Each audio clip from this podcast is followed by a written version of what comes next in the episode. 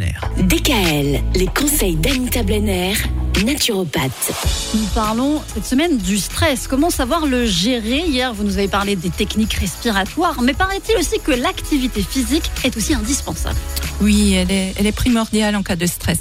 Déjà, elle permet de libérer un trop plein d'énergie négative et elle va surtout nous permettre de libérer des hormones, telles les endorphines par exemple, qui ressemblent vraiment à des molécules d'opiacés. Il y a également la dopamine, la sérotonine qui est l'hormone du bonheur, ainsi que l'ocytocine. Mais même une simple marche a son importance. Hein. Donc nous sommes tous faits euh, pour bouger, vu le nombre d'articulations que nous disposons, c'est assez explicite. Alors l'important étant de choisir surtout l'activité qui vous convient, que ce soit la marche, la natation, le vélo, la course à pied, peu importe. Mais surtout ce qui est important, c'est de la pratiquer régulièrement. Alors pas d'excuses du genre il fait mauvais ou trop froid ou trop chaud, non, on s'habille en conséquence et on y va. Alors on sent toujours un bien-être après le sport, hein, grâce aux hormones libérées, mais surtout attention à ne pas pratiquer l'activité physique trop tard dans la journée, car la dopamine produite, elle peut retarder l'endormissement, car comme son nom l'indique, cette hormone est dopante. Alors cela dépend des personnes, moi j'en connais qui pratiquent du sport en fin de journée et qui n'ont aucun problème d'endormissement.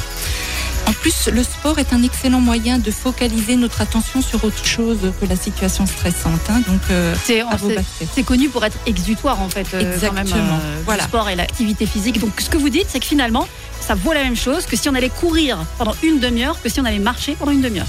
Alors la course, non. Euh, plus on, fera travailler le cardio, quand même, mieux ce sera. D'accord. Tout dépend. Des personnes ne peuvent pas courir. Euh, Tout le monde ne peut pas courir, justement. Voilà. Oui. Donc, mais une bonne marche. En fait, il faut adapter l'activité physique à notre véritable nature, à ce que l'on est. Si on ne peut pas courir. Adapter à notre vie aussi. Voilà, oui, tout à bien fait. sûr.